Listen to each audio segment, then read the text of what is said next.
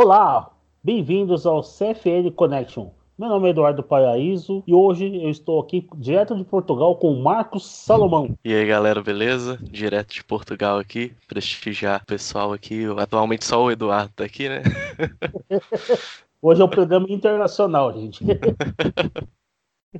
E a ideia e a pauta de hoje, pessoal, nós vamos falar sobre a treta dos youtubers, a importância da militância bolsonarista e também sobre ideologia de gênero. Tá? Fique ligado, esse programa promete, hein? Marcos, neste final Sim. de semana a gente teve um quebra-pau entre os youtubers. Começou com o Nando Moura fazendo uma postagem que ele não aceitaria canais conservadores sendo contra a CPI da Lava Toga. O Alan dos Santos, do canal Terça Livre, viu, respondeu com força, na mesma moeda, disse que não estava entendendo a postura do Nando Moura, iniciou-se um intenso debate, até que no domingo à noite, o professor Lavo de Carvalho postou um vídeo falando que o pessoal estava brigando à toa, focando no STF, sendo que o STF não era o problema e que o foco teria que ser no Foro de São Paulo. E aí, você que acompanhou essa briga aí das terras luvas.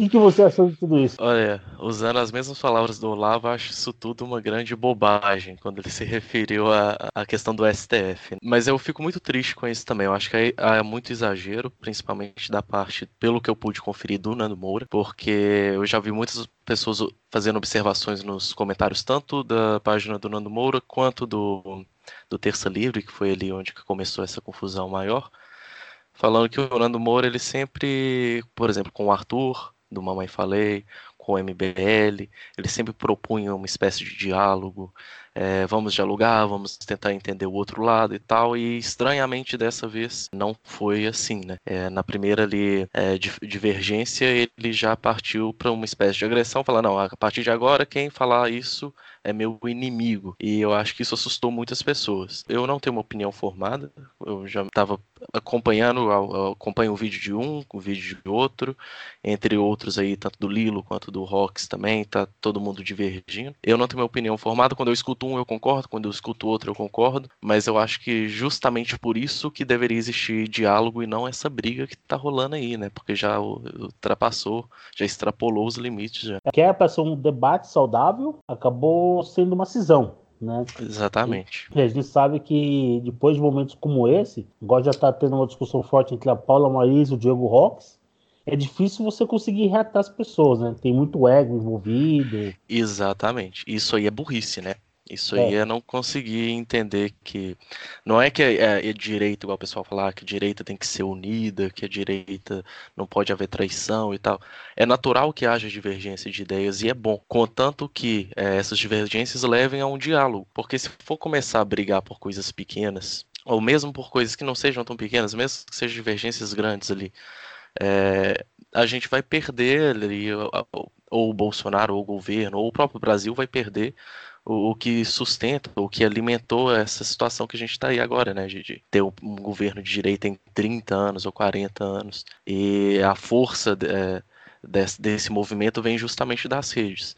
Então é meio que burrice isso aí, você começar a brigar e né, utilizar, tipo, palavras fortes para é, caracterizar o outro, porque é igual você falou, isso aí fica difícil de reatar depois, porque aí fica mágoa, envolve o ego que você falou, envolve ego e mágoa e não vai ficar complicado no futuro isso aí. Não, é, é verdade. Às vezes eu me pergunto, assim, será que esse pessoal não tem um grupo de WhatsApp? Será que eles não conseguem conversar entre eles ao invés de fazer uma discussão pública, né? Porque é, é, isso aí nos leva ao que o Olavo estava falando, né? Isso é. aí é o que ele explica no vídeo dele, que é a militância, igual a, eu vi um vídeo, esqueci agora de qual youtuber de direita que foi. É, que era aquele é lutador, eu esqueci o nome dele. Ah, ele... o Marcelo, Marcelo Brigadeiro, né? Isso aí, do Brigadeiro. E ele divergiu lá do, do Olavo falando que não, que quando ele anda na, na rua, quando ele conversa com as pessoas, existe sim uma militância, existem sim as pessoas que gostam do Bolsonaro. Só que o que o Olavo explica depois naquele vídeo que ele fala desenhando, né, desenhando para ver se entende, é que essas pessoas aparentemente não sabem muito bem o que seja militância. Porque militância é justamente isso que você falou, pessoas que se reúnem, dialogam entre si, discutem ideias, igual, por exemplo, a proposta de um grupo de WhatsApp, onde há um debate interno para depois para que depois essa mensagem seja passada para a massa. A massa em si não é militância. A massa é dispersa e não é organizada. É, é verdade. O pessoal no Brasil eles confundem muito militância. Eles têm aquela imagem daquele petista na rua gritando Lula livre e tacando fogo em tudo. Exatamente. Não, não é assim. Aquela pessoa que está na rua gritando Lula livre, ela foi aconselhada a fazer aquilo. Alguém teve a ideia prévia de fazer aquilo. E quem tem a ideia disso é justamente a militância organizada que decide: olha, esse, esse aqui vai ser o, o, a, o passo tomado a partir de, de agora, tem que fazer isso, tem que falar aquilo. E a direita simplesmente não tem isso. Eu fico um pouco surpreendido que eu tenho a ideia que a direita, por exemplo, em várias situações, desde a, da, lá do impeachment da Dilma, desde antes, parecia que tinha uma espécie de consciência coletiva, que acontecia alguma coisa, eu pensava de uma forma e o outro carinha lá do, do, do canal de direito no YouTube pensava da mesma forma, parecia uma espécie de consciência coletiva que todo mundo pensava parecido. É, só que isso aí não garante nada. E a gente tem esse exemplo agora da questão da, da, da lava-toga, né? Surge uma questão como essa, existem divergências, e, e, cadê a organização? Cadê o diálogo? Não existe. É, então, exa exatamente. Eu vejo, por exemplo, fazendo uma analogia com a esquerda, o Boulos, Guilherme Boulos, ele é um militante. Você vê que ele sozinho, ele lidera um grupo grande de pessoas, ele vai, se reúne com as lideranças de esquerda, com Lula, José Disseu, você vê foto do bolo junto até os presidentes do Foro de São Paulo, recebe ordens e vai lá e executa a estratégia nas ruas. Então, exatamente. Exatamente, você não vê, você vê o Boulos na rua, tudo, mas você também você vê que ele faz a ponte entre a massa petista e o Foro de São Paulo. Ele, Exatamente. o militante, esse é de ligação, tá? Não é aquela pessoa que vai ficar na rua o tempo todo fazendo protesto. Até porque não é só protesto. Outro exemplo, o presidente da OAB. O presidente da OAB hoje, ele é um militante político. Tá? Ele atua, ele transformou a OAB numa entidade petista. Então ela atua em favor da causa, da causa petista. Então você vê que ela barrou a investigação do Bolsonaro, da facada do Bolsonaro, você vê que ela se põe contra toda qualquer proposta do governo. Então ela entra com ação no STF. Então ela virou um braço do, do PT. É esse tipo de militância que falta para a direita. O que me assustou é que eu vi que a direita nem sabe o que é esse tipo de militância. Tá? Isso é bem complicado. Exato. Muita gente fala, ah, vou montar um grupo igual ao MBL. Não é só um grupo igual ao MBL, é muito maior. Você pega o PT, ele tem parte jurídica, militância jurídica, que é a OB, você tem os conselhos federais de medicina, nutrição, tudo que estão aparelhados. Você tem a imprensa, que é hoje o órgão, a militância mais preeminente do Partido dos Trabalhadores. Você vê que a Bachelet na ONU, de repente, ela se intromete em assuntos nossos e começa a pautar. Então, é um, uma coisa ampla, envolve todas as áreas da sociedade e que precisa começar a ser montado. Sim, inclusive o, o, o, o, é, o Olavo deu um exemplo no vídeo dele claro disso, né? Quando ele disse que se houvesse militância de fato no Brasil é, de direita, o Bolsonaro teria lá indicações, né? Quadros para ocupar as, as indicações nos os cargos governamentais e simplesmente não existe, só aparece cara de esquerda. Por quê? Porque não existe uma, uma militância. Não, se houvesse uma militância, teria lá advogados, teria juristas, etc. e tal, é. de direita. Não tem é porque a militância e o poder está todo na mão da esquerda ainda. O pessoal tem que entender isso. Exato. Você não consegue. Se falar assim, ah, quero nomear um cara conservador como presidente da Ancine. Cadê? Cadê? Pois é. Não tem. Não tem. E aí você até, lá... até tem. Só que eh, seria papel da militância é, descobrir esses quadros e também é papel da militância formar esses quadros, né? É, exato. E aí, antes que você que está ouvindo, você vai ficar, nossa, mas vocês estão falando de conservador aparelhar o Estado? Deixa eu te explicar uma coisa. Não tem vácuo de poder. Ou o Estado vai estar sendo aparelhado pela esquerda, ou vai estar sendo aparelhado pelos liberais, ou pelos conservadores. Exatamente. Não, não esse sonho de ah, é o Estado tecnocrático, sem ideologia, sem nada, isso é coisa de positivista. Isso não existe na realidade. Na realidade é assim. A gente defende o Estado menor, tem que ser reduzido. Por mim, acabava com isso. Só que agora, nesse momento, ela está lá. Para você acabar, você precisa de um projeto de lei. Enquanto ela não acaba, você tem que dar um destino nela. Você não pode ficar deixar a Ancine lá na mão do PT, que vai lá e financia o filme da Bruna Surfistinha, o filme do Maringuela, é, o, o Bacurau. Hum, tá, tá entendendo? Você Exatamente. Tá, um governo conservador financiando pauta de militante esquerdista que está atacando o governo conservador. Exato, parece que as pessoas é. É, andam muito no mundo das ideias só, né? E esquecem é. um pouco do mundo real. Porque o mundo real aí, pra, pra gente, tá, tá bem claro, né? É, é formado por agentes, por pessoas. E as pessoas ficam pensando nessas abstrações, ah, do Estado tal, da ideologia tal, é, corrupção, a luta contra a corrupção, que é uma, só uma abstração, etc. Tal. Não. Existem agentes corruptos, pessoas que são corruptas, como bem é. disse o Olavo também no vídeo passado dele. Então nós temos que ir atrás dessas pessoas, ir atrás desses agentes. Senão a gente não vai resolver nada. O que, que significa né, luta contra a corrupção? Nada. Você tem que ir contra quem está agindo dentro do sistema que é corrupto. Exa exatamente, porque a corrupção não é um. Ela é algo abstrato, né? Eu não consigo nem tocar a corrupção, mas tem uma pessoa é, que se corrompeu. E outra, a corrupção, você tem um sujeito ativo e um sujeito passivo. Você tem o, corrup o corrupto e o corruptor. Tá? Então você tem que pegar os dois. O empresário que está corrompendo o agente público e o agente público que se corrompeu em troca de vantagem. E você tem que começar a dar nomes, apontar nomes. Falar, ó, fulano de tal tá roubando, ciclano tá roubando. E, esse, e, e eu vou mais além. Começar a quantificar quantas pessoas são vítimas, inclusive até mesmo de homicídio, devido a esse roubo. Porque, por exemplo, o PT roubou 500 milhões de reais. Quantas pessoas morreram? Por falta de atendimento hospital. Quantas é. pessoas morreram em acidentes de estradas esburacadas e mal, mal, feitas? O acidente da TAM, por exemplo, que na investigação inicial foi que devido à falha na pista que não teve a ranhura. Uhum. Tá? Quantas pessoas morreram naquele acidente? Isso é fruto de ineficiência estatal. Isso é fruto de corrupção. Então tem que começar a colocar no corrupto a pecha, que é um crime de onda. E é, e é mesmo. Porque vem a analogia que o pessoal do Instituto do Borborema colocou, que falaram: quando você pega o dinheiro público e rouba ele, você está roubando o tempo da pessoa, está roubando a propriedade privada da pessoa. Você uhum. trabalha, você gasta uma energia, um esforço X para produzir algo. O Estado vem, pega 40% daquilo que você produziu e fala: não, eu vou te dar saúde de graça, educação de graça, eh, rodovia e segurança. Ok, é positivo. E aí, o Estado não te entrega isso, você tem que pagar do seu bolso a parte e ele pega e desvia seu dinheiro para manter o poder dele sobre você. Para mim isso tem nome, chama escravidão. É, eu acho que, que pessoas têm que tentar entender, né, ou seria mais prudente tentar entender que nós estamos falando de pessoas, nós estamos falando do mundo real. Então pessoas são corruptas e elas são agentes, são elas que agem. Então é aquela coisa, dar nome aos bois e ir atrás. Porque ir atrás de uma coisa abstrata não vai dar em nada, né? Ir atrás de corrupção, ir atrás de, sei lá.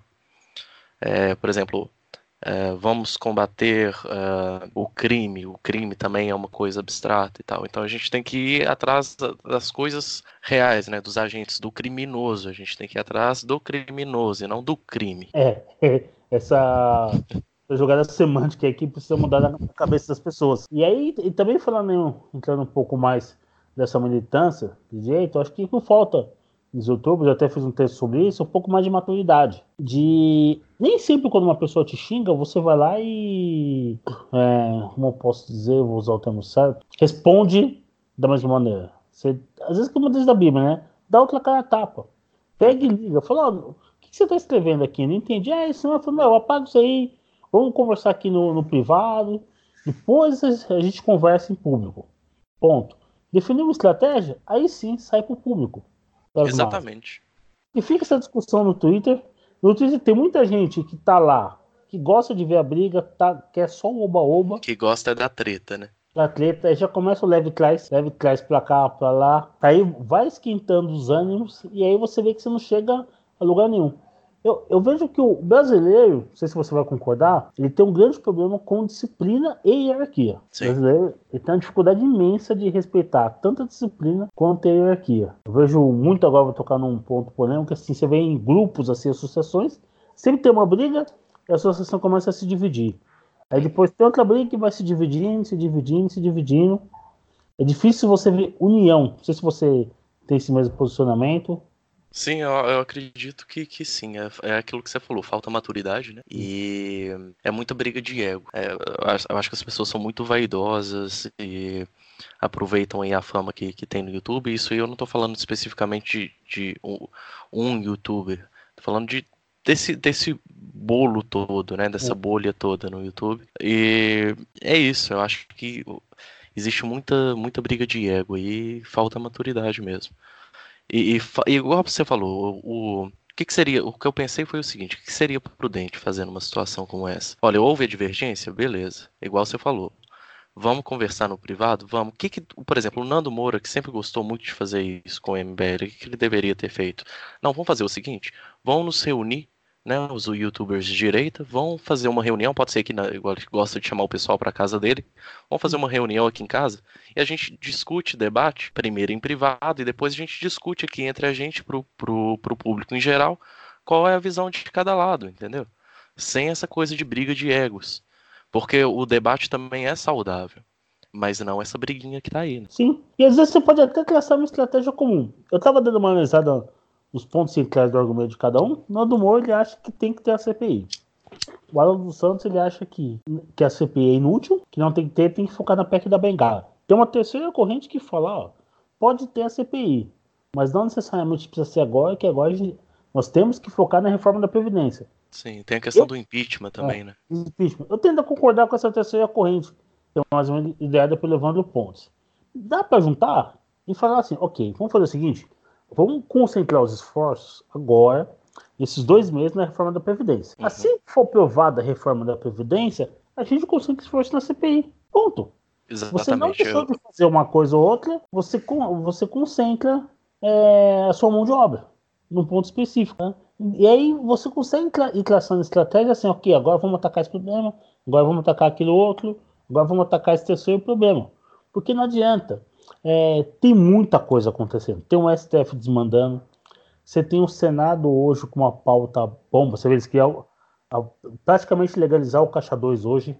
Então, todo dia vai ter uma briga diferente. Fora as grandes brigas, que é contra o STF, contra o Foro de São Paulo, contra a imprensa. Então, é o que você falou. Senta, discute, chega no meio termo, fecha o consenso e fala, ok, agora nós vamos assim. E nós vamos caminhar desse jeito. E importante, Sim, aprender exatamente. A, a, se curvar ao propósito. O propósito tem que ser maior que todo mundo. A, a, meta de criar um país melhor, de colocar o Brasil entre os maiores países do mundo, tem que ser para todo mundo. Exatamente. É, inclusive, é, isso aí que você falou do, que a gente deveria focar na reforma da Previdência. Eu acho que foi o Alan dos Santos num vídeo de resposta lá ao, ao Nando Moura, é, que ele mostrou lá uma fala do Alcolumbre, né? Eu não lembro exatamente como é que era a reportagem, mas ele falou do que o Alcolumbre estava pensando em entrar com essa coisa lá do Lava Toga, mas que ia de alguma de certa maneira prejudicar o andamento da reforma da previdência. Então a gente já consegue tirar aí um, como está se desenvolvendo esse jogo. Então seria realmente mais prudente agora focar na reforma da Previdência e posteriormente focar aí nesse lava-toga. Eu entendo, por exemplo, o argumento do, do Nando Moura, que inclusive foi desenvolvido depois da defesa inicial dele, que foi que é de que mesmo que não dê em nada, né, isso pode gerar uma pressão popular e a partir dessa pressão popular é, a gente poderia conseguir alguma coisa eu concordo com isso, mas talvez não seja o momento. É igual você falou, eu fico com essa terceira opção aí que talvez seja melhor focar nessa lava-toga depois da reforma da Previdência. Sim, sim. Bem, pessoal, nós tivemos a. Temos aqui a visita de um ilustre membro, que é o Daniel Indec. Boa noite, Daniel, seja bem-vindo. Boa noite, boa noite. Desculpa o atraso. Não, é filha. Eu, eu tava, eu, eu tava com um vendedor aí me fechando um seguro de vida. E era o Felipe Neto. Isso é importante. Eu, eu... não, não, não é tão importante assim. e aí, então me atrasou tudo. Não, não tá com o cabelo pintado, não, né? Ainda não, ainda não. Ainda não. Vamos lá, Daniel. A gente tá falando aqui sobre a treta dos youtubers no final de semana, a respeito tá. da CPI da Lava Toga. Não sei se você okay. acompanhou a discussão que teve sim, entre sim, o Santos e o Nando Moura. Qual que é a sua opinião? O que, você acha a respeito disso? É engraçado, né? Eu, eu não vi a opinião do, do Marcos, é, desculpa ter perdido aí, mas é, me parece assim, é, é, muito curioso, porque aquele você entende os dois lados tendo razão, né? Quer dizer, cada um tem o seu ponto de vista, cada um tem o seu, a sua razão de ser como, como argumento, mas uh, vai haver essas diferenças sempre, né? Quer dizer, não é, não é o tipo da coisa que, que você vai chegar num acordo tão fácil. É muito, é muito engraçado isso, porque quando a gente falava assim, olha, é muito interessante, eu não sei vocês, mas sei lá, antes das eleições ou até antes do impeachment, você falasse assim, olha, tudo que eu quero é um Brasil sem o PT. Né? Era muito fácil. Todo mundo estava todo mundo concordando, todo, se você tinha da, da extrema direita, se é que isso existe, não sei, até o MBL, enfim, você tinha toda aquela mancha gigantesca de povo brasileiro falando: eu não quero o PT. O que eu sei é que eu não quero o PT. Agora que você não tem o PT, você precisa definir um caminho, aí começa essas segmentações, né? Você começa essa definição e cada um tem um vislumbre diferente é, é, para o Brasil. E essa questão do, da, lava, da lava toga, ela entra, é, para mim, por exemplo, muito que nem o, o, o Eduardo Bolsonaro como embaixador. Né? Você vai ver uma miríade de, de, de, de, opiniões diferentes, mesmo dentro da direita. Né? Sou contra, sou a favor, eu queria ele no Congresso, prefiro no Congresso, é, ou então ou a gente não pode passar essa sensação de, de, de, de nepotismo, mesmo que não seja propriamente dito, mas é, passa uma, uma, sensação ruim, okay, então assim tem muito é, tem muitos meandros aí. Então é, eu entendo a opinião dos dois nesse caso um, e eu, eu, eu, eu sinceramente eu não gosto muito do, do desse caminho que o que, que o Olavo né está seguindo uh, nesse nesse aspecto especificamente e eu sigo mais o Nando Moro. O que eu acho engraçado é, quando você vê isso, você fala, ah, é um racha na direita. Não é racha na direita. O próprio Olavo ele fala o seguinte: quem concorda tudo comigo é um babaca, não é um imbecil. Então, é, aqui é uma oportunidade bastante clara, é, não, no meu entender, que você deveria sim é, discordar do Olavo. O, eu acho que o Nando, nesse sentido, é, é, tá, tá, tá, mais certo de você. Tá bom, vamos, vamos tentar ser um pouco mais. deixar uma marca mais, é, é mais retumbante, fazer as coisas de maneira com mais celeridade, mesmo que seja um pouco atrapalhado nesse aspecto, nesse sentido, eu entendo essa perspectiva. É, eu peguei o finalzinho do comentário do Marcos falou assim: ah, vamos focar mais na Previdência agora, depois a gente vai lavar a toga. É, eu acho assim, eu acho que é, a grande vantagem, o que acontece, se você deixa esse povo muito acomodado do STF, eles, eles tão, já estão pintando e bordando agora. Imagina se você falar assim, olha, a lavatória não é tão importante assim, ou o que quer que seja.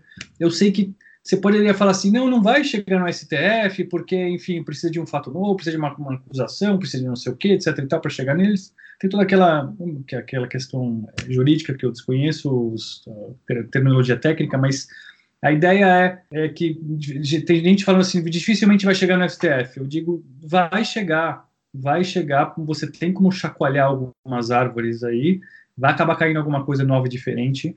É, como da mesma forma, se você pegar o exemplo do, é, por exemplo, o Lula aprovou a delação premiada. E eu, a, a, graça de tudo isso é o, o quanto isso foi usado contra ele, né?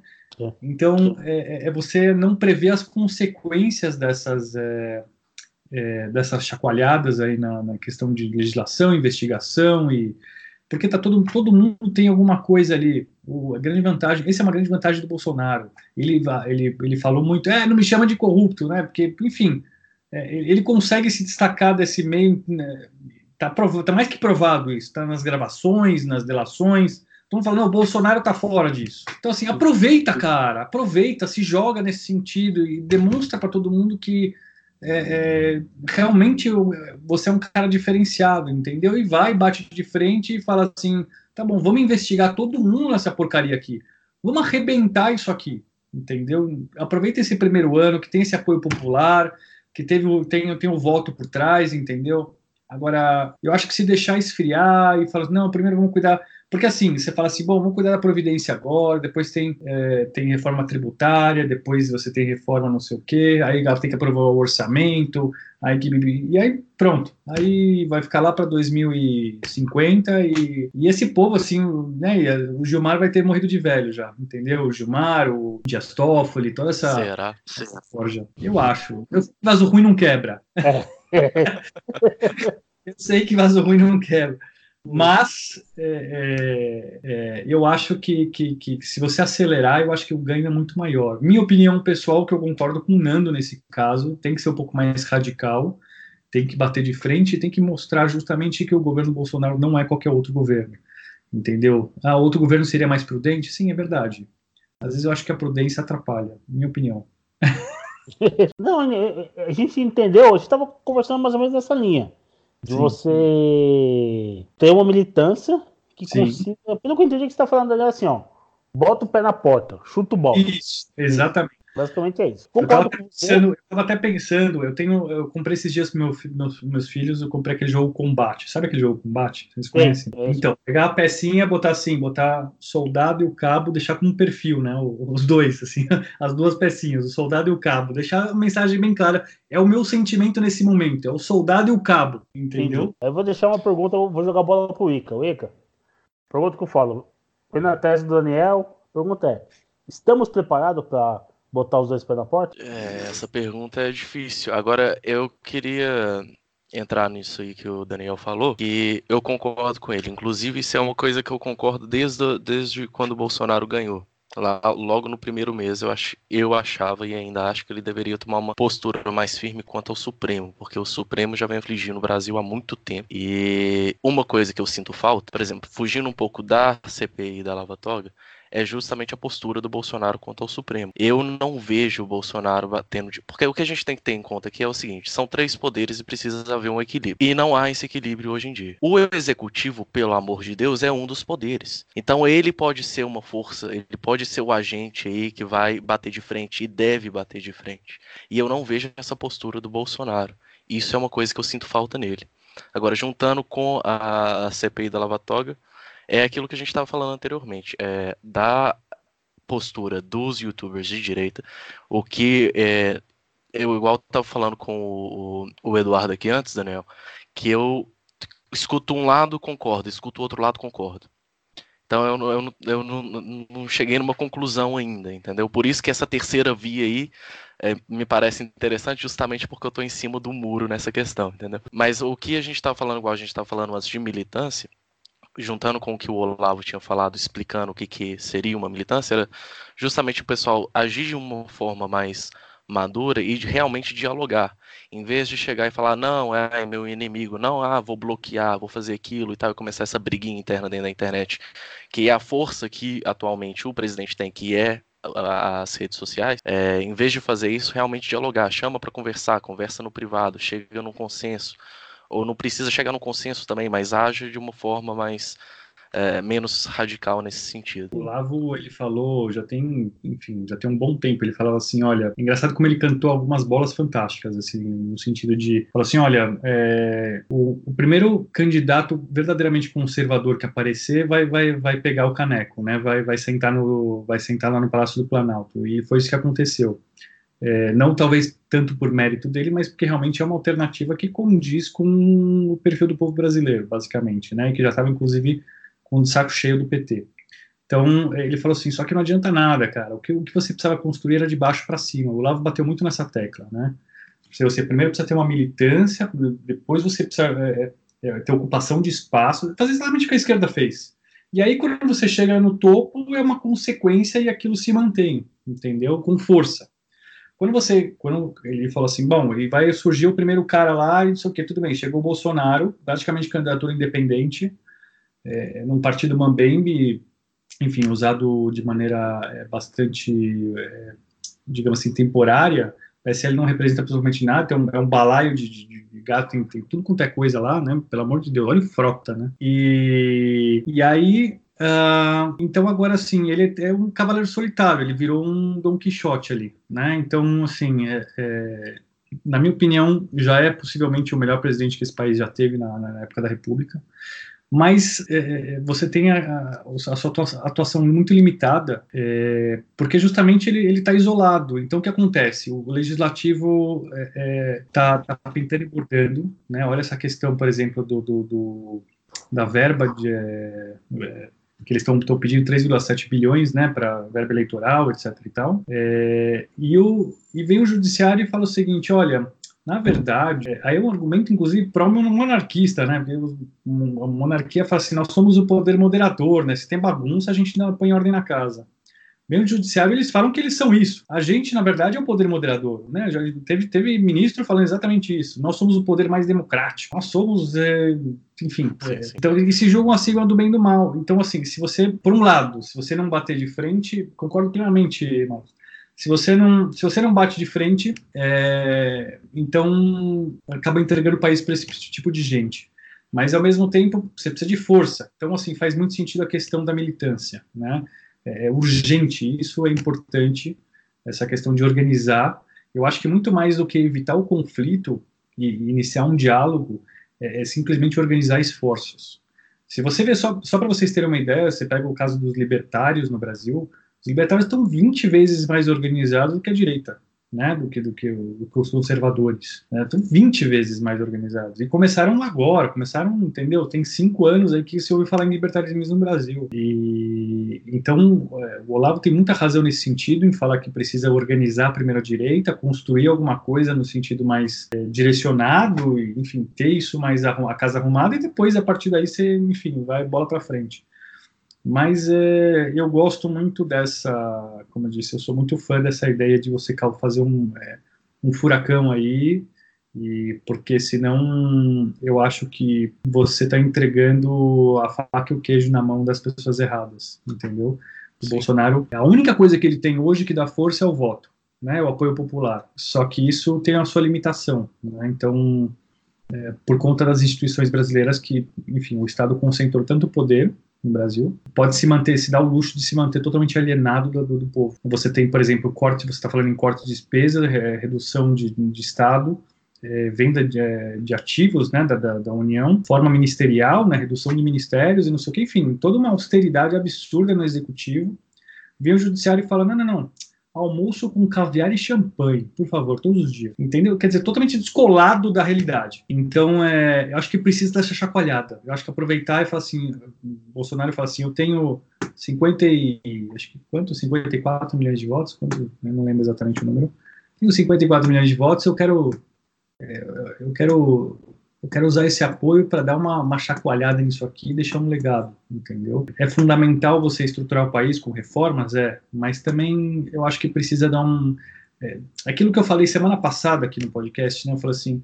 É, poxa, a gente fez tanto esforço desde 2013, né? É, é, causando nas ruas e não sei o quê, e balançando. Pô, bateu de frente com o judiciário e o legislativo. Os dois poderes que são, é, são democráticos responderam porque, enfim, são democráticos. Agora, o único poder que não é democrático, a gente vai, sabe o quê?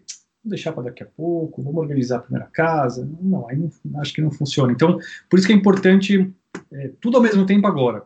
Você tem uma situação de emergência, entendeu? Eu vejo dessa forma. Reformas, é, organização de militância e bater de frente com essa turma. Só isso. Só tudo isso. Não, mas eu entendi.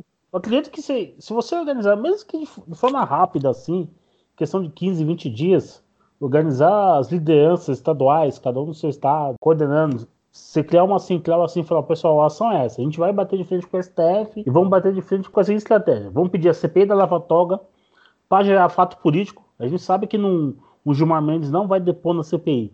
Mas só o fato de pressionar para ter CPI, a CPI for aberta, isso já gera notícia, a gente já consegue pautar o assunto. Pautando o assunto, começa a turma dos memes que a direita faz muito bem, né?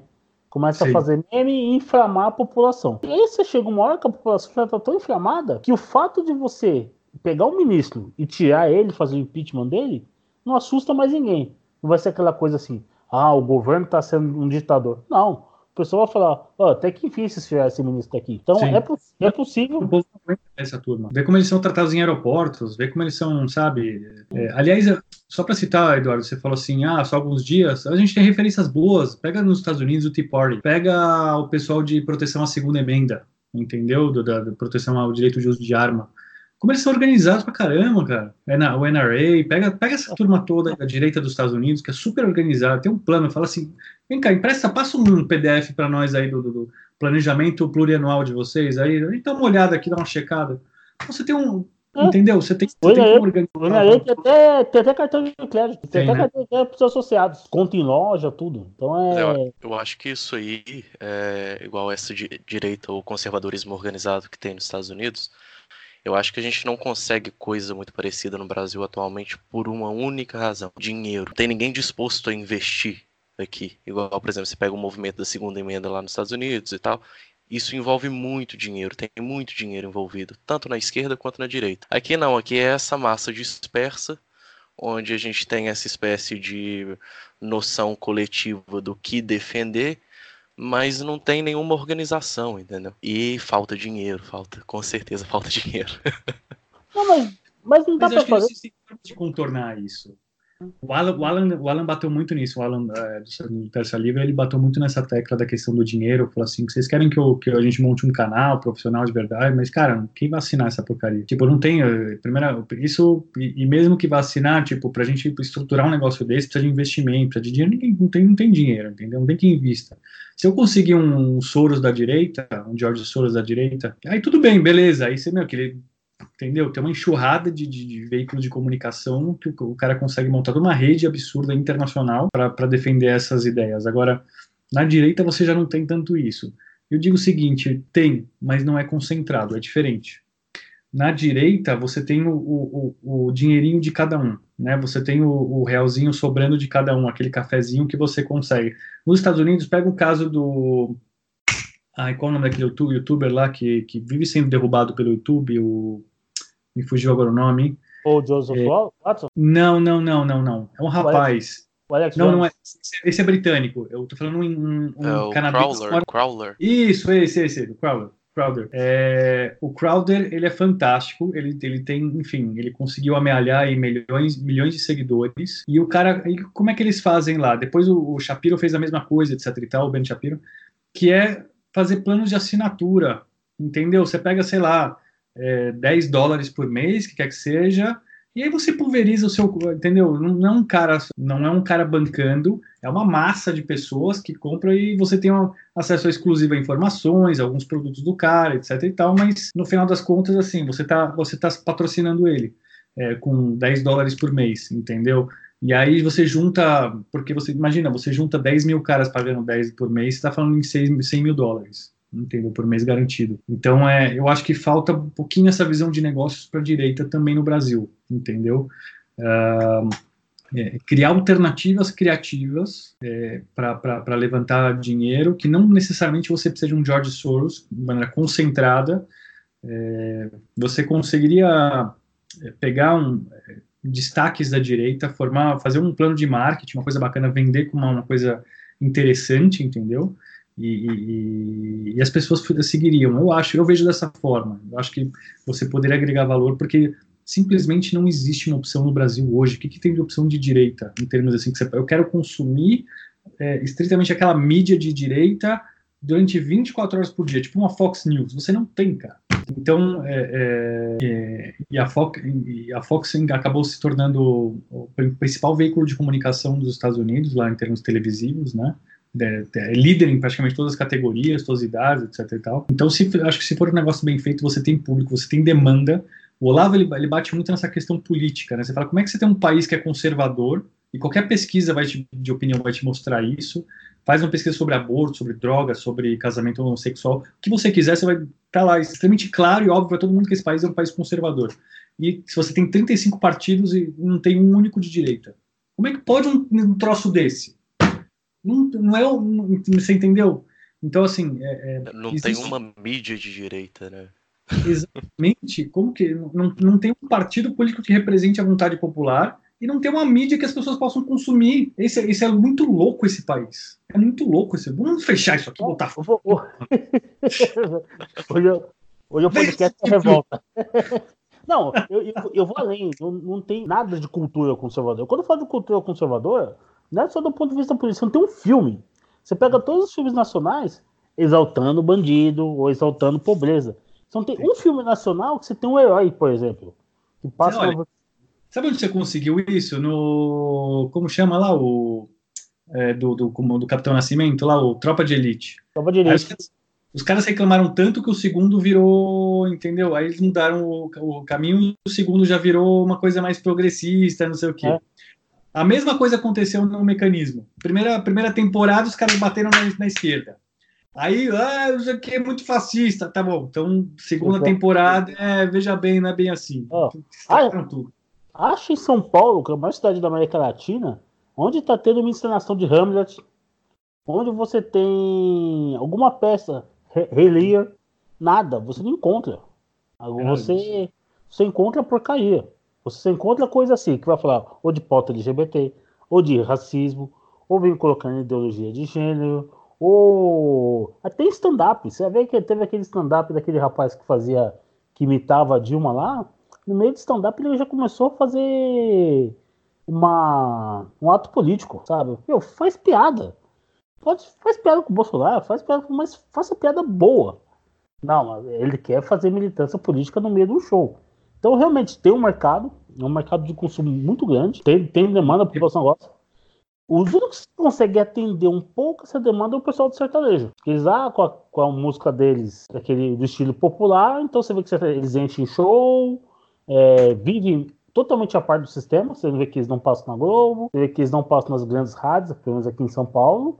Mas se você vai para o interior do país, eles fazem um sucesso danado. Você lembra que uns 20, 30 anos atrás, você tinha toda semana, todo final de semana, você tinha uma apresentação gratuita no Ibirapuera de uma orquestra sinfônica, orquestra filarmônica, de um concerto, é, é, um concerto de verdade, não era uma, não era uma palhinha, não, era um concerto mesmo, é, muito bacana, de, gratuito, aberto para o público em geral. Você lembra disso ou não? Não lembro. Eu, inclusive, fui a bastante shows deles. Tinha tanto no Parque do Ibirapuera, como também tinha, teve alguns no Sesc Itaquera. Tava lá sentadinho na grama, tudo. Tinha show de jazz, tinha orquestra sinfônica. Então, então onde foi parar isso, cara? Tá faltando tanto isso. Você falou do Ray Lear.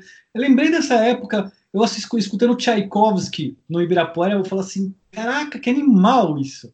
Acabou, Entendeu? no máximo você tem a orquestra na Sala São Paulo, que é excelente, é sensacional, mas óbvio, é um espaço muito mais restrito. Não é uma coisa Sim. assim popular que você faz. Sim, não, é difícil, é difícil. Sabe uma coisa que acabou? Fanfarra de escola. Eu acho que a gente, é, o tempo, eu estudei nos anos 80, ele tinha banda de fanfarra. O pessoal é tocando, pessoal dançando. Isso, isso acabou. E isso falta. Eu gostei bastante até que teve o desfile de 7 de setembro. Foi bem legal, mas aqui em São Paulo nem sequer decoraram o AMB.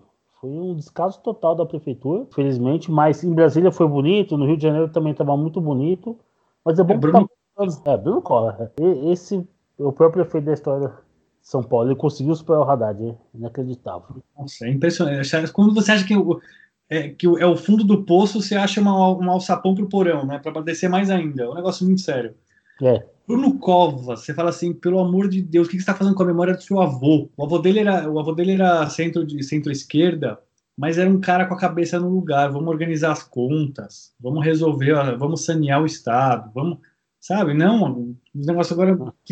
Não, não, não, vamos baixar a regulamentação sobre patinete, que é, é muito importante, a cidade precisa mesmo disso. Realmente ah. é sensacional. 7 milhões de empregados na cidade, a pessoa começa o negócio, começa a alugar patinete, ele vai lá e literalmente rouba o patinete da pessoa. É, é inacreditável. Aí eu vou jogar pro, pro Ica.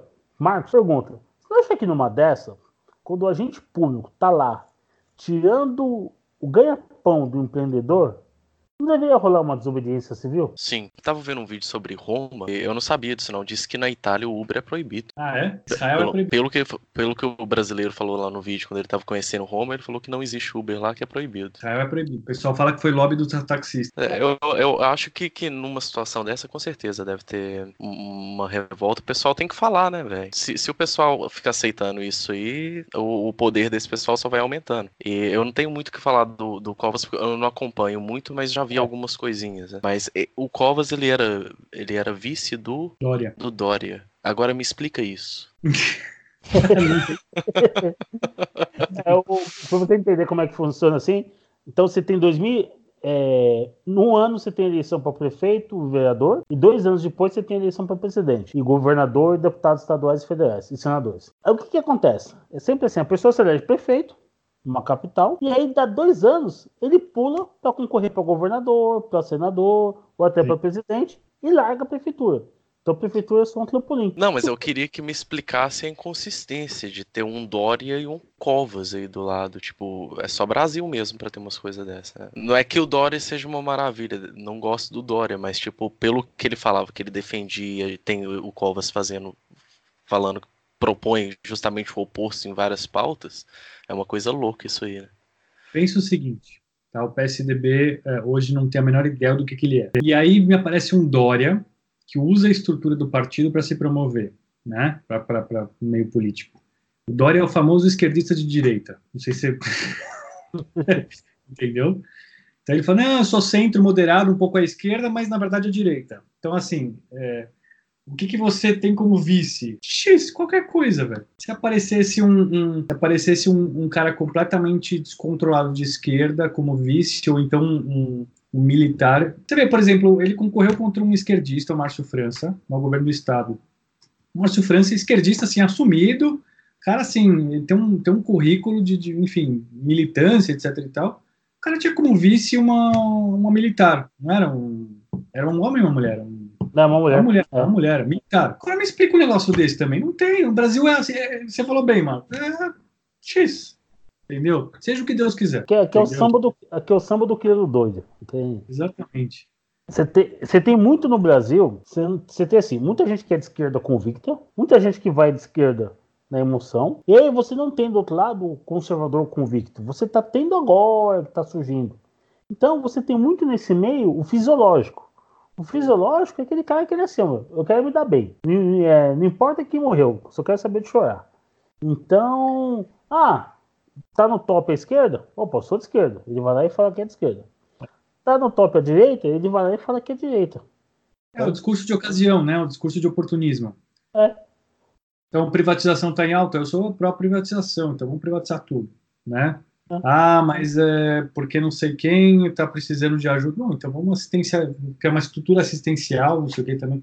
Que adianta você privatizar de um lado e que aumentar o estado do outro, entendeu? Acho que não faz sentido.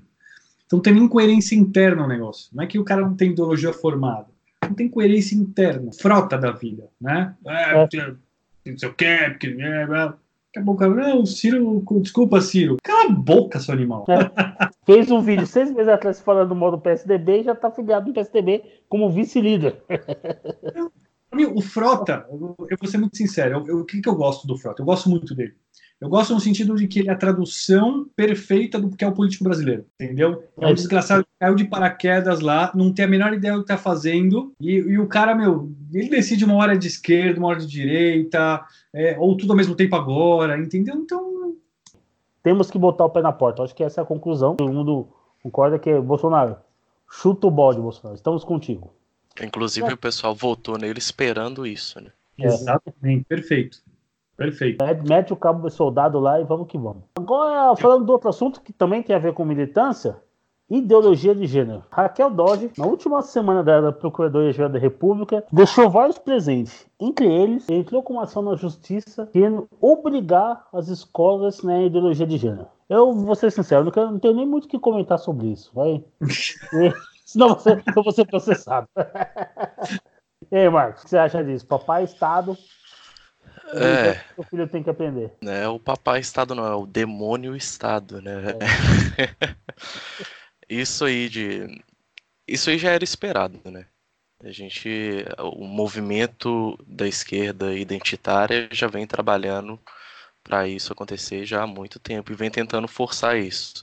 É, nos municípios, nos estados e agora em âmbito federal. É o que você falou, não tem muito o que opinar sobre exatamente essa medida aí, não, porque ela já era esperada, mas a gente pode tentar argumentar os, os absurdos por trás dessa ideologia, o que isso pode acometer as crianças e ao futuro do país. De novo, Brasil, né? Brasil é aquele país onde você tem na mesma semana deputados falando em aprovação do homeschooling, né? E a, e a Procuradoria-Geral da República preocupada em, em, em, impor ideologia de gênero nas escolas. Então, assim, é aquela doideira tudo ao mesmo tempo agora. Então, é, é eu me lembro de uma piada, vocês provavelmente lembram essa piada super antiga, né, dos anos 90, que eu começava, começou a se discutir o casamento gay no Brasil, né, e, enfim, principalmente capitaneado pelo judiciário, né, caixa preta do judiciário sempre.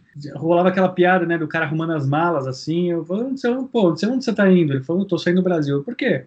Ah, porque, meu, é, até ontem era proibido casar gay, ser, ser gay, hoje é permitido, eu vou embora antes que seja obrigatório né? Então, é, a Raquel Dodge ela incorporou essa piada, falou, vai, agora ela vai se concretizar. você entendeu? A gente vai transformar. Sabe o que é engraçado? Tipo, você fala assim, vamos falar, vamos botar religião obrigatória nas escolas? Deus me livre! Que isso? Vocês estão loucos? O Estado é laico. Nação?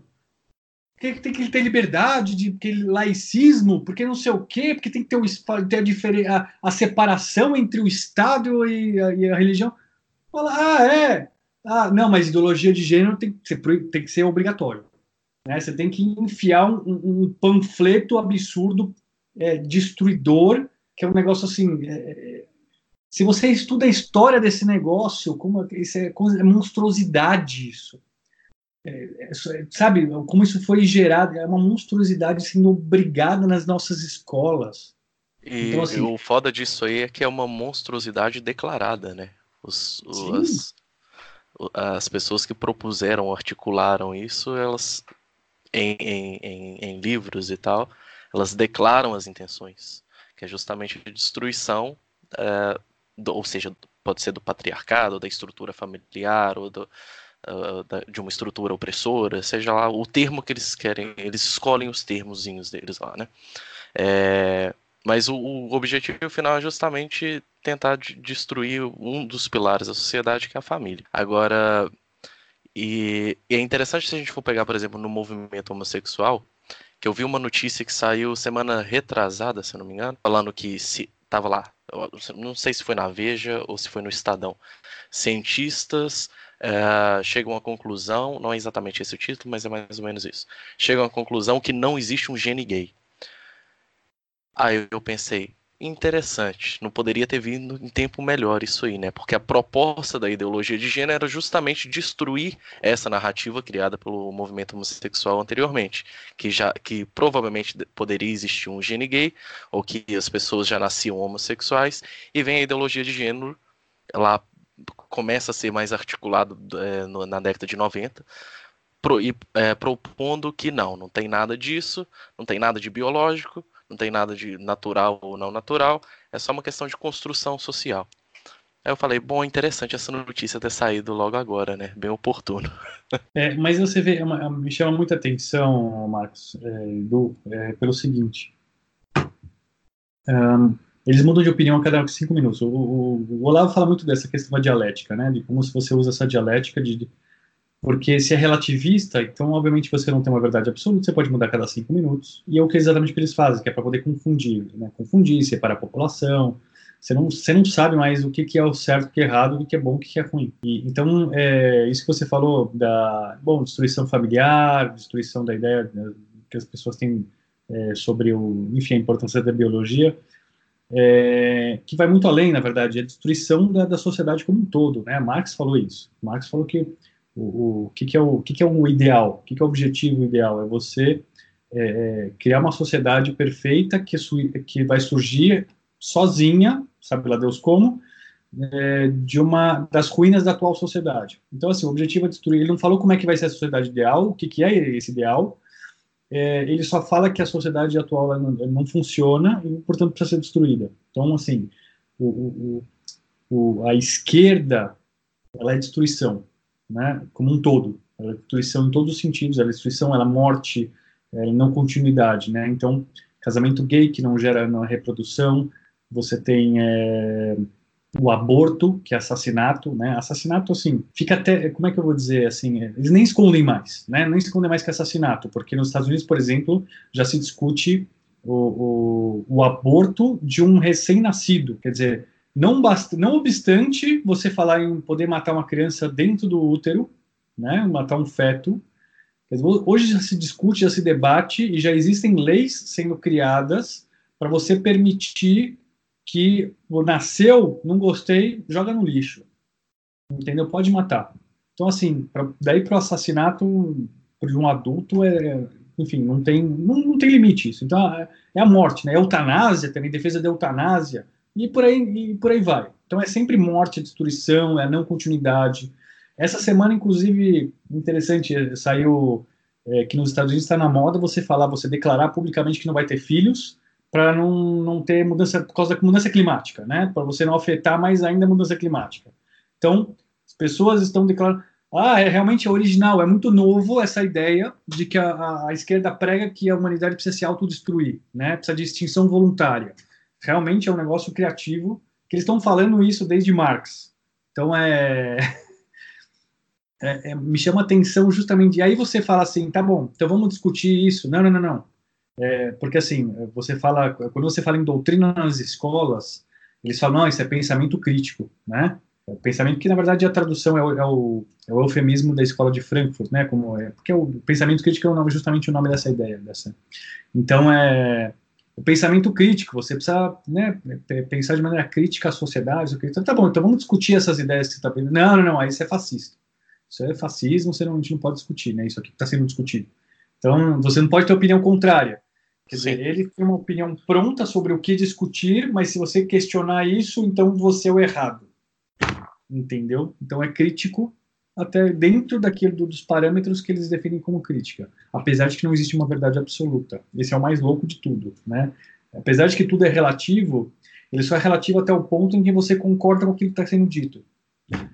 Né? Exatamente. Então, e, essa, e esse pensamento crítico aí nada mais é do que um pensamento destrutivo, né? Porque é para criticar tudo. Você não, não faz proposta, você só desconstrói, né? Você só disse isso aqui não, isso aqui não está certo, isso aqui é ruim, isso aqui não presta.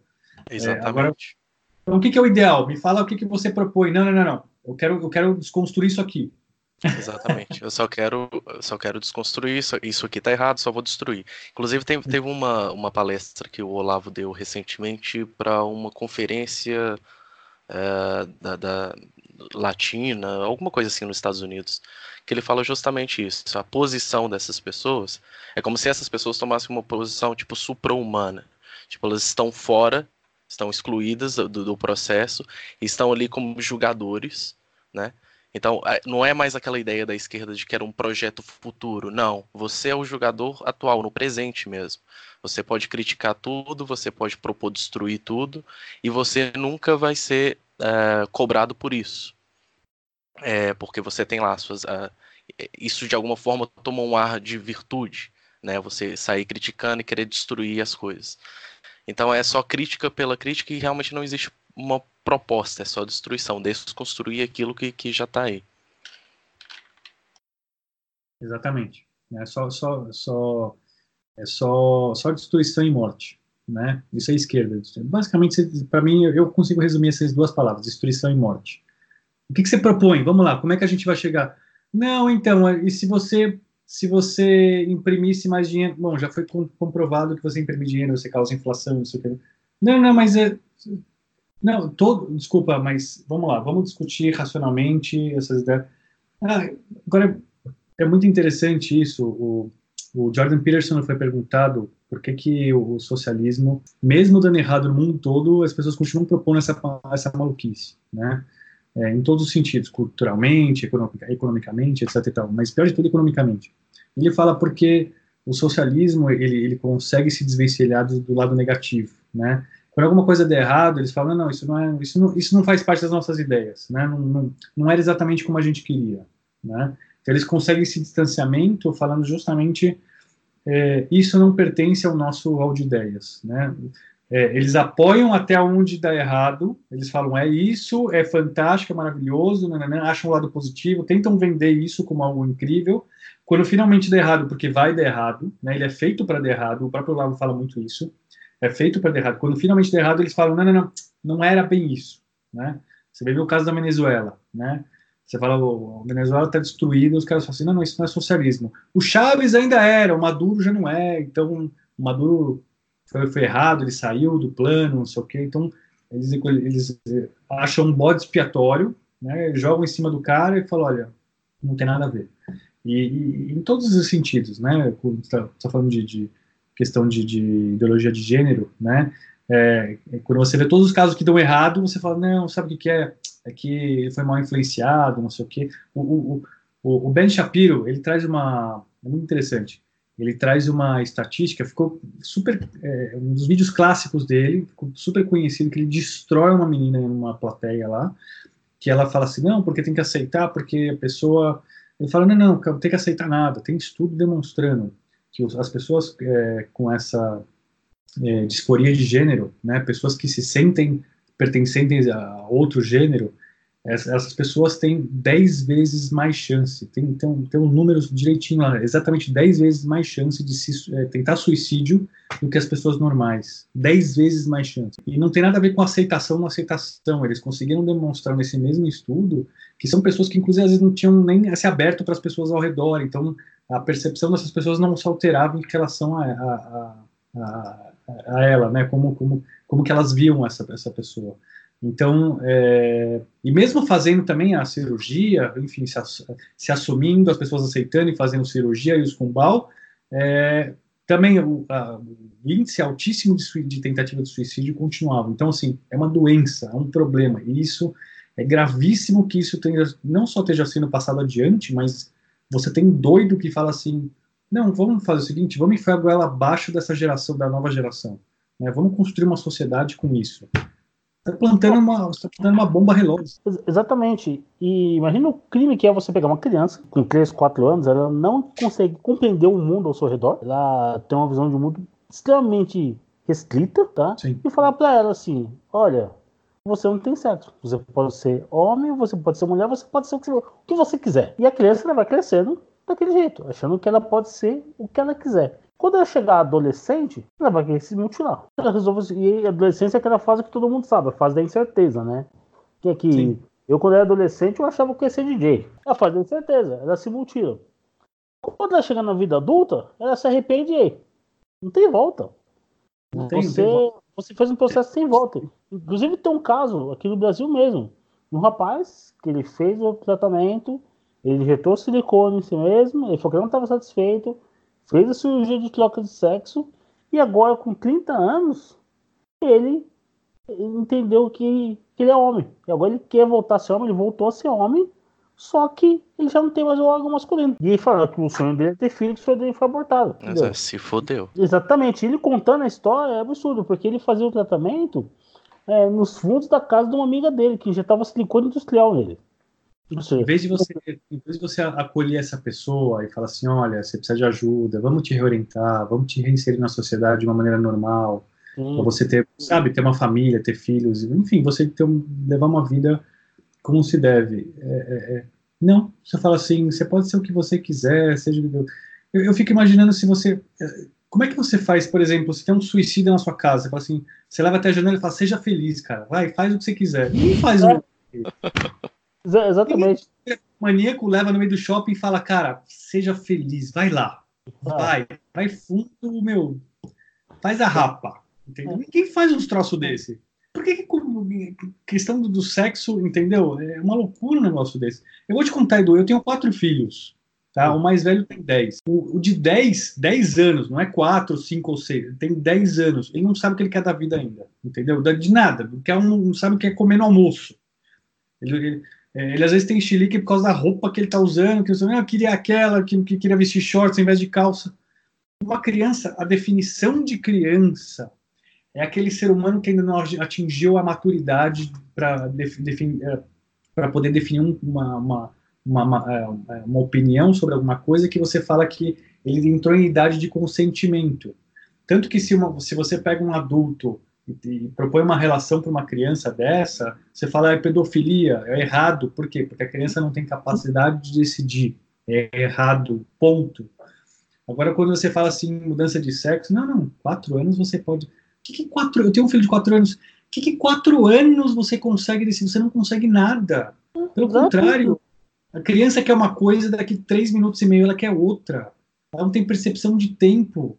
Já tem estudo científico.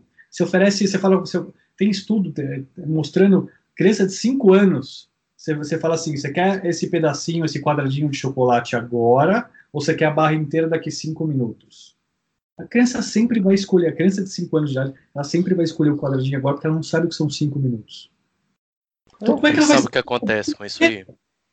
Na verdade, o que acontece com isso aí, eu acho que é o seguinte: né, nem deixar na mão de uma criança de 4 anos a decisão dela fazer uma troca de sexo. Na verdade, isso aí abre precedente. Eu acho que, na verdade, isso foi feito pensando nisso para os pais loucos das crianças que querem ou, ou, ou acreditam nisso colocar isso na cabeça da criança e falar: não, meu filho quer ser mulher, não, meu filho quer ser homem. E a partir daí, a lei determina. Se, se a lei fala, não, uma criança de 4 anos pode decidir, na verdade é o pai que vai decidir no final das contas. Sempre é assim, né? Então, por exemplo, se você tem uma mãe lá, uma feminista, que quer desconstruir a sociedade patriarcal e acha que o sexo é uma construção social, ela vai ter direito, por lei, de trocar o sexo do filho e incutir nele a ideia, trabalhar nele a ideia de que, na verdade, ele não pertence àquele sexo, entendeu? Sempre o pai que escolhe, com tudo. O pai escolhe a comida, o pai escolhe a roupa, o pai escolhe onde vai, vai estudar, mas aí você fala de sexo, não, não, não, a criança tem que escolher. Mentira. Né? É mentira, você matou, matou a charada. E, e, e, o mais absurdo é que é assim, é uma imposição estatal. É o Estado porque aqui, no Brasil, todas as escolas são subordinadas ao MEC. Elas têm que seguir lá o currículo que o MEC manda. Não importa se é uma escola católica, se é uma escola é, judeu, escola de judeus que fala, escola de judeu, se é uma escola protestante, se é uma escola espírita, se é uma escola militar, ela tem que seguir a, o, a base curricular Sim. do MEC. Então, assim, o pessoal não tem para onde fugir. O homeschooling não está aprovado. O pai que não concorda com isso, ele se vê obrigado a falar: não, meu filho vai ter que estudar porque é uma imposição estatal. Ou seja, uma mulher, procuradora da é crime se você não fizer. É, entra com uma ação no STF para 11 juízes obrigar a 210 milhões de pessoas a seguir uma coisa que ela acha que é certa. E aí o pessoal fala, não, mas isso é o Estado democrático de direito. Eu, que caso de democracia é esse? Onde a população aqui embaixo não decide nada, sabe? Onde você, como pai, você não pode chegar e falar pro seu filho, oh, meu filho não vai estudar isso, ponto final. Você lembra quando perguntaram uns anos atrás pro Jean Willis Perguntaram para ele: o que, que, você acha de um plebiscito sobre o casamento homossexual? Você lembra disso não? Ah, lembro que. lembro. a população não sabe votar. É. Um deputado eleito falou que a população não sabe votar. Achei, achei fantástico isso. Maravilhoso, né? Agora, é, essa questão daí da, da transexualidade e tal, gente, às vezes o pessoal fica meio assustado, pensando, nossa, mas da onde que tá surgindo esse tanto de criança ou de adolescente que se diz aí transexual, não pertencente a determinado sexo e tal. A questão não é nem só as escolas, é, isso está muito difundido mais na mídia, que a gente pode ver hoje em dia, principalmente. Vai chegar nas escolas também forte, com certeza. O que, que acontece? Os homossexuais, normalmente, quando eles vão ler alguma coisa sobre transexualidade, o que, que eles procuram ali naquele texto que eles estão vendo? Alguma coisa com que eles possam se identificar. Acontece o seguinte: o que, que esses textos que explicam a transexualidade mostram? Ah, que quem é transexual na infância era transexual, continua sendo, né? Transexual na infância, é, se sentia rejeitado, se sentia, sentia que gostava do, do, do, do mesmo sexo, se, é, sentia que não pertencia naquele grupo e tal. Acontece o seguinte, essa experiência que a maior parte dos homossexuais tem. Só que aí ele vai lendo aquela ali, a experiência da transexualidade fala, olha, eu sou transexual e não sabia. Aí a gente vê essa onda crescente de pessoas e jovens se dizendo transexuais. Não, na verdade eu não sou menino, sou menino, não sou, não sou menino, sou menina. Porque ele lê aquilo e as experiências semelhantes que ele teve enquanto homossexual na infância e na adolescência são as mesmas que eles propõem, que eles falam que os transexuais têm. Aí ele vai identificando aquilo e fala, não, talvez eu não seja do sexo, desse sexo, talvez eu seja de outro. E você vê essa onda crescente e acontece justamente isso que o Eduardo falou: suicídio, é, é, depressão, entre outras coisas. Porque na verdade ele vai ver que no futuro não era nada daquilo. Se você pega os estudos, o índice de depressão entre adolescentes tem aumentado, o índice de alcoolismo entre adolescentes tem aumentado. Agora aumentou também 700% a taxa de HIV entre adolescentes gays de 15 a 17 anos. Já tem gente lá no, como a gente comentou hoje no grupo, falando em fazer sexo sem camisinha e aí usar o PrEP, né, para estar prevenindo HIV, como se camisinha fosse só para combater o HIV, não fosse para questão de DST, ou, ou seja, estão matando os jovens. E fora a questão que é a parte do entorpecente, que aí hoje você pega na maioria dos jovens, mesmo os que não usam drogas, eles já a droga como algo normal, tipo igual como a gente viu o cigarro. Ah, não, cara fuma, eu não uso, mas tudo bem. Ele usa, mas faz bem. Alguém fala, ah, maconha faz bem, não faz mal. Sendo que a própria maconha, a taxa de, se não me engano, eu acho que ela aumenta em 100% a chance da pessoa ter esquizofrenia na vida adulta. E aí eu pergunto, quem que vai tratar essas pessoas? quando começar a ter surto de esquizofrenia. Quem que vai cuidar depois desse, dessa quantidade de jovens viciados? Um ônus, é um ônus gigante para a sociedade como um todo. É, é, exatamente. É a sociedade que vai ter que arcar com isso. Vai aumentar o, o índice de criminalidade, aumenta índice novamente de suicídio, você aumenta os custos com a saúde, você aumenta problemas de relação familiar, porque é difícil a pessoa ter um usuário de drogas na família. É difícil lidar com isso. O Estado está impondo para as pessoas uma coisa que vai gerar uma consequência muito grande lá na frente para a sociedade. E detalhe, a sociedade já deixou claro que ela não quer isso. O Escola Sem Partido tem conseguido avançar pelo país afora, que já não quer mais doutrinação. A eleição do Bolsonaro já foi um próprio exemplo disso, da sociedade falando, opa, chega, nós não queremos mais que, que a população chama comente de pauta lacradora. Tanto que o kit gay foi, inclusive, objeto de discussão dentro da campanha política. Com aquela cena Sim. clássica de que um livro que é mostrado na escola não pode ser mostrado no Jornal Nacional. Então, a, acho que essa grande questão aí, voltando, fazendo um link com o ponto da militância, é importante também ter a militância para combater esse, esse tipo de coisa. Combater, por exemplo, o grupo de advogados que entra com ação no Supremo questionando a postura da Raquel Dodge, questionando, fazendo uma contraposição a essa situação dessa. Temos que ter também professores. Não, precisa urgente também aprovar, aprovar o homeschooling. Exatamente. A, a aprovação do homeschooling para dar a possibilidade dos pais ensinarem seus filhos em casa. E o homeschooling não é só o pai ensinando filhos em casa. O pai contrata um professor de matemática, um professor de português, ele monta a grade, contrata os profissionais.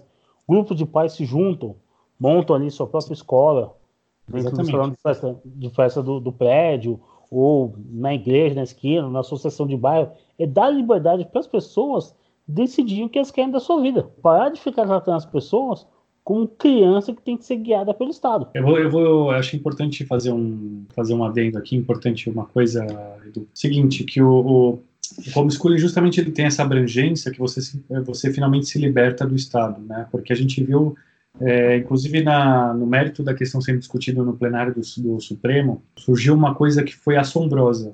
Passou desapercebida na maior parte da população, da imprensa, ninguém comentou nada, mas na opinião de um dos ministros, eu não lembro exatamente qual foi agora, saiu a seguinte pérola é, em relação ao homeschooling, né, porque assim, o, o homeschooling, eles estavam é, discutindo sobre a questão da constitucionalidade, se era constitucional ou não, no final eh, ficou definido que, que precisava ter uma lei que regulamentasse isso, né? Porque foi a, a pérola foi o seguinte, que não é porque não está na lei que é permitido, né? Só é permitido quando o Estado permite. É um negócio muito louco isso, quer dizer, exatamente o oposto de uma ideia é, conservadora liberal de, do que significa um Estado. Mas tudo bem. A parte disso, o que, que o homeschool, qual é a vantagem do homeschool? Justamente quando você se liberta dessa estrutura estatal centralizada.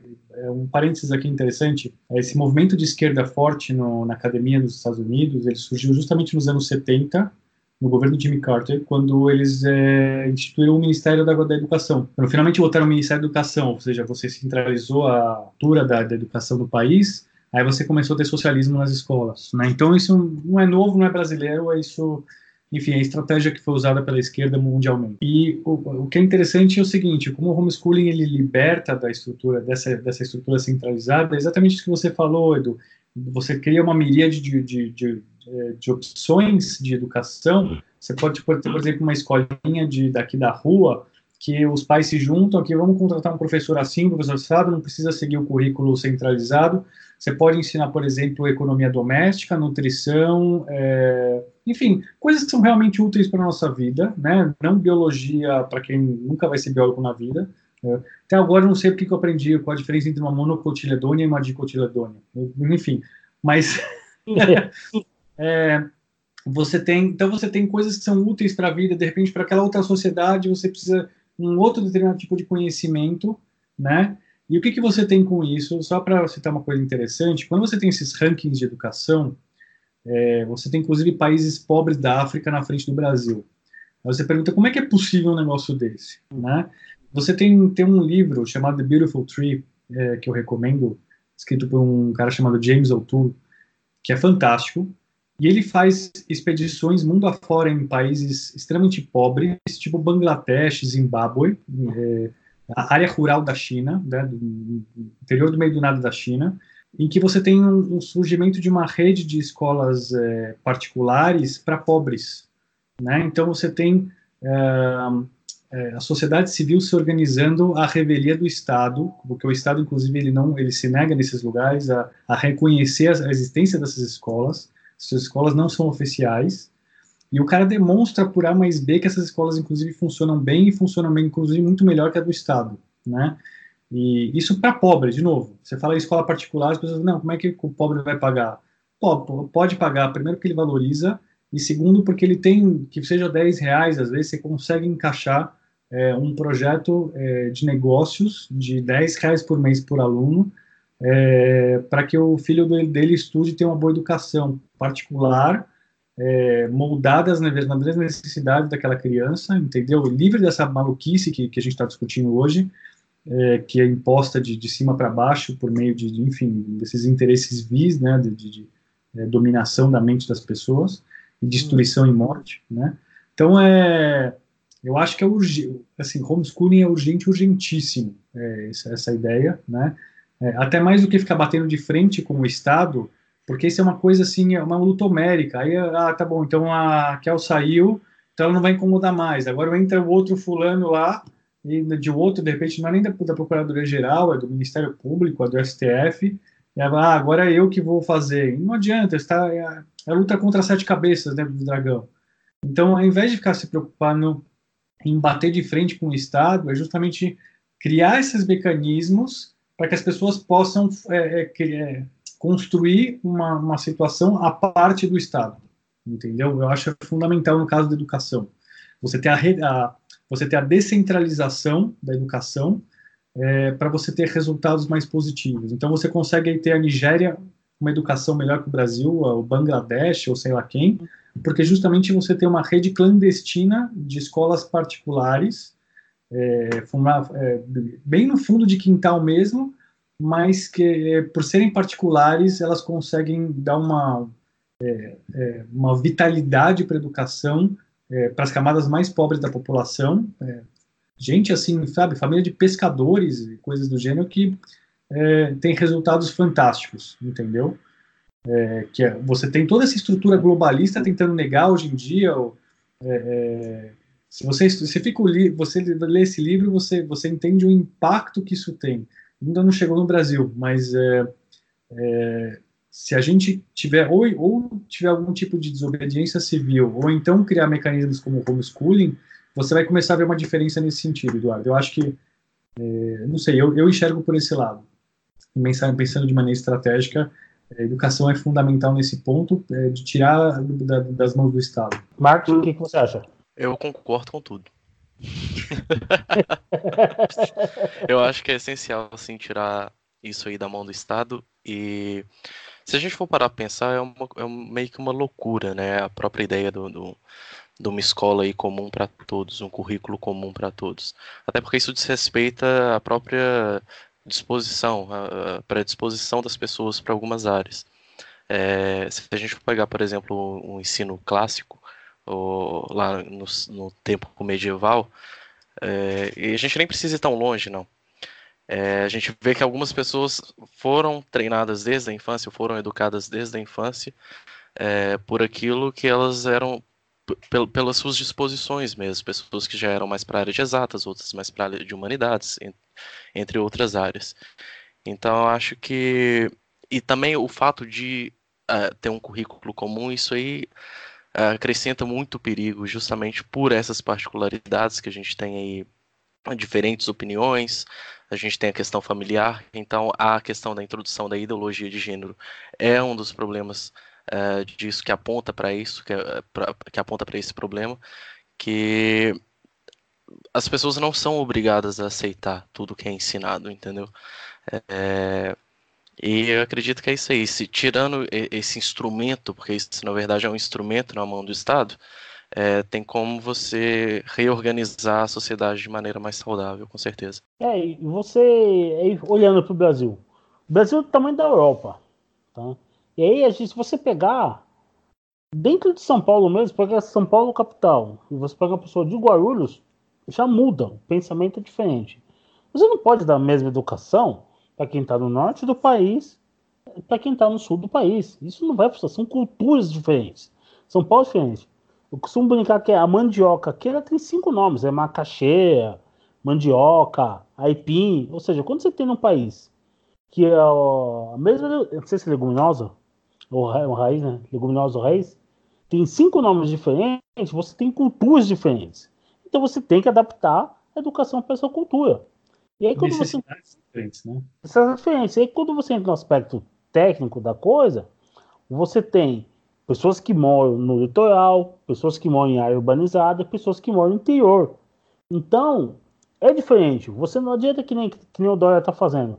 Ele está montando, numa das áreas mais valorizadas de São Paulo, uma escola de agronomia. Então, ou seja, para que montar uma escola de agronomia numa cidade urbana? Onde eu acho que a fazenda mais próxima deve estar a 200 quilômetros de distância. Entendeu? A escola de agronomia tem que estar no interior da cidade. Sabe para que, que serve? Para formar hum. os burocratas que depois vão lá administrar a situação e não vai entender nada da realidade do campo e propor política estúpida. É para isso que serve.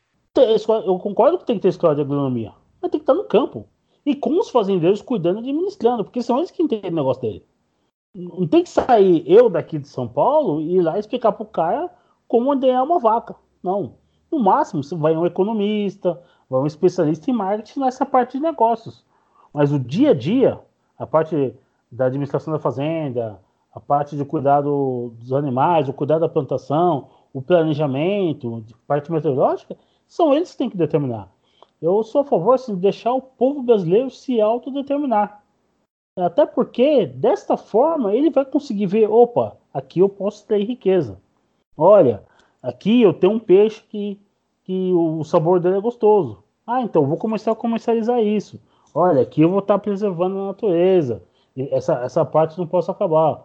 Olha, eu vou melhorar uma situação de vida assim, assim, assado. Então, falta essa autogestão do povo brasileiro. A gente tem muita cultura assim, do burocrata, que o Marcos comentou, determinando: olha, você vai viver assim. Agora você não vai mais usar canudinho de plástico. O seu canudinho vai ser de metal, embalado de plástica. Entendeu? É... é... pior que isso é o de papel, né? Pelo amor de Deus, O que, que é aquilo, velho? Pode falar. Não, pode falar. Não, que eu nunca gostei de canudinho, então. Mas eu, eu, acho que é isso aí. Isso, voltando, por exemplo, à questão lá da ideologia de gênero nas, nas escolas, uma das coisas que, é, que eu queria comentar sobre esse movimento, que eu acho bem contraditório, é a tentativa desse pessoal é sempre é, quebrar ou desconstruir referências, né? É destruir a questão do referencial. Então eles propõem essa coisa da, da, da, transexualidade na sociedade hoje em dia como você podendo ser qualquer coisa. Não é mais aquela questão do de homem, mulher, mas você pode ser, sei lá, um, um helicóptero, igual o pessoal costuma brincar, né? É... Só que se a gente for partir para realidade objetiva concreta, né, sempre no domínio do sexo sempre vai nos apontar para dois sexos, né, que é o masculino e o feminino. E se a gente está é, apontando esse processo de transição, é imperativo também que um sujeito transite de uma coisa a outra. E quais são as possibilidades que existem? Homem e mulher, essa é a referência. Mas o que esses movimentos estão tentando fazer é destruir o referencial. Hum. E isso, essa destruição de referencial, leva também à destruição referencial do próprio eu. E por isso que a gente vê essa confusão generalizada entendeu? Levando isso pro, pro não para a transexualidade, mas para a questão homossexual, por exemplo. Né? Antigamente, o, o, movimento homossexual dizia que era uma condição inerente do indivíduo. Né? Aí então já é, desenhava essa, essa diferenciação aí categórica entre homossexuais e heterossexuais.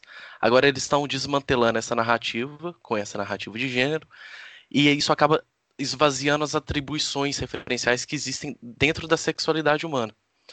Então, hoje em dia, também já não faz mais sentido se declarar homossexual, nem heterossexual. Porque depois que esse fator é, referencial foi desconstruído, é, essa, esse referencial de uma identidade específica, porque a gente está falando de identidade, o eu também se torna uma impossibilidade. Então aí a gente tem essa, essa desconstrução, que na verdade é uma desconstrução da, da própria identidade, do próprio indivíduo como um todo, entendeu? E isso é perigosíssimo, que leva justamente aquilo que a gente estava falando, a confusão, a confusão mental, que leva a desorientação, que leva a tentativa de suicídio, entre outras coisas. Daniel, quer complementar alguma coisa? Não, foi perfeito. Ah, dicas culturais. Daniel, qual que é a sua dica aí da semana? A dica da semana é, é uma, eu, na verdade eu não vi ainda, mas eu estou curioso para ver, que é a série do Netflix, é O Espião, né, com o, o Sacha Baron Cohen. É, ele faz o papel de um do, uma, do, mais famoso espião de Israel de todos os tempos, né, que é o Eli Cohen, que é uma é uma história muito interessante, tanto que enfim acabou virando série, né? É, e é uma é, é um único cara que deu um nó em todo o governo sírio sozinho e inclusive foi decisivo para que o Israel ganhasse algumas guerras contra a Síria, é, até que finalmente descobriram ele, né, e, e, ele acabou sendo morto e até hoje é, se negocia a devolução do corpo, né, que os judeus de, valorizam muito essa questão do enterro, de você ter a integridade do corpo, etc e tal, né.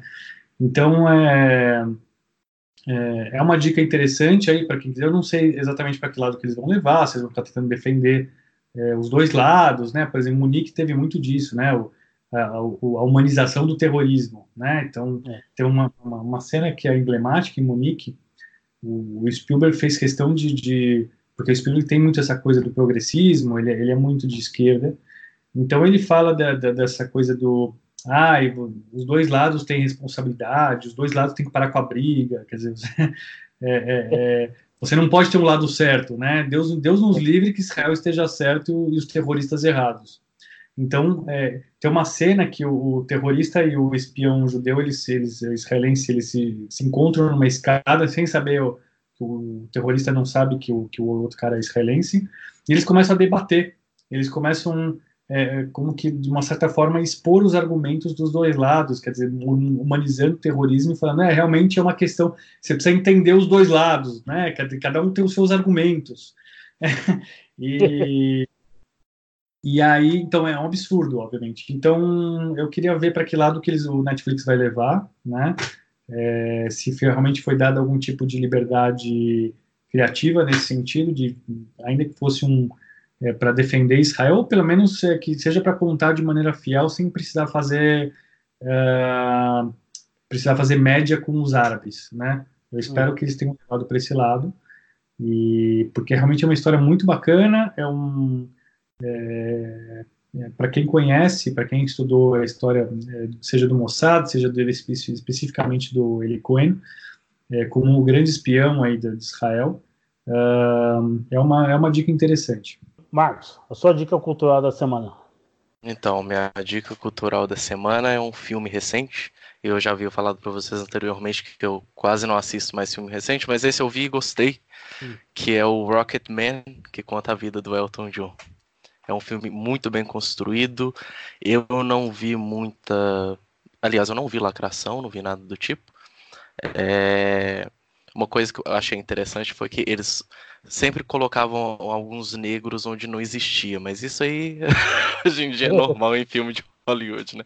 Lá na Londres, né, do, do metade do, do, do, século passado, tinha, tinha uns negros nos bares e tal, e lá na Califórnia, ouvindo música de branco também tinha lá um monte de negro e tal, mas é, tirando isso aí, o filme é muito bem construído, para, é, transi, é, é uma espécie de musical, tem uma uma, uma, parte, algumas partes que é musical, mas não domina o filme, então não fica aquele musical cansativo, entendeu? Então eu acho que conseguiu passar bem as emoções, foi muito bem construído, o roteiro está muito bem construído. É, eu não consegui achar nenhuma falha grande igual a gente costuma ver nos filmes recentes. Então essa aí é a indicação. Depois que eles botaram negros em Asgard lá, em, lá na Marvel, eu já não duvido de mais nada. Pois é. Eu já, eu já contei para vocês a história do, que eu tava vendo uma série é, chama Merlin, uma série bobinha para adolescente. E é, conta a história do rei Arthur. E lá a história do rei Arthur é o século VI, se eu não me engano, né, lá na Inglaterra. E a, o Arthur ele se casa com a Guinevere, vocês conhecem o, a história, Ele se casa com a Guinevere. É, e a Guinevere na série é negra, no século VI, na Inglaterra. Quando eu vi aquilo, eu falei, não é possível. Alguém viajou no tempo e mudou e, yeah. no tempo. a culpa é do Flash. É engraçado que onde tem que colocar, eles não colocam. Eu acho muito curioso isso, né? É. Na primeira temporada do do The Walking Dead, a única crítica pertinente que eu vi, porque teve muita crítica, né? Porque eles mostravam, primeira temporada, tinha as mulheres lavando roupa, os homens cuidando da segurança, então, né, Deus nos livre. E aí teve muita crítica em cima disso. E é, mas uma crítica pertinente que eu achei interessante, você falou, pô, é, a, a, maior parte da primeira temporada se passa em Atlanta. Atlanta, para quem não sabe, é uma das cidades mais negras dos Estados Unidos. E realmente, nem os zumbis eram negros. Fala, é, faz sentido, pois erraram no, no casting. Podia ter, devia ter muito mais negro é, em Atlanta do que foi mostrado. Ok. É, então, onde deveria ter, não tem. É muito curioso, mas onde não faz o menor sentido, aparece. É. O importante é lá, cara, não tem jeito. É. Bem, a minha dica do cultural vai ser uma coisa que não tem nenhuma lacração. É um livro, na verdade é um poema.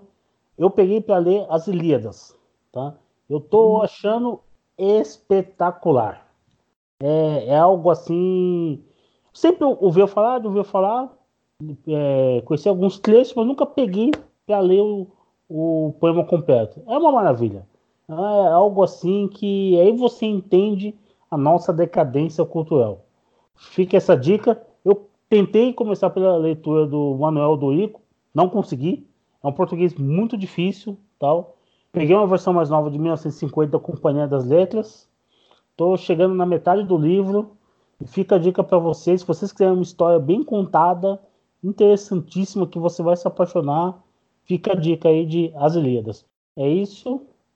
Um bom dia, boa tarde, boa noite para você que nos ouviu até agora, que chegou, e até a próxima terça-feira. Daniel, sua despedida? Muito boa noite e, se Deus quiser, nos vemos na semana que vem. Marcos? Boa noite, pessoal. Aqui já é quase bom dia, que são quatro e tanto da manhã aqui já. e a próxima aí. a próxima estarei aqui com vocês de novo. Foi muito bom. Uh, bacana. Um abraço, pessoal.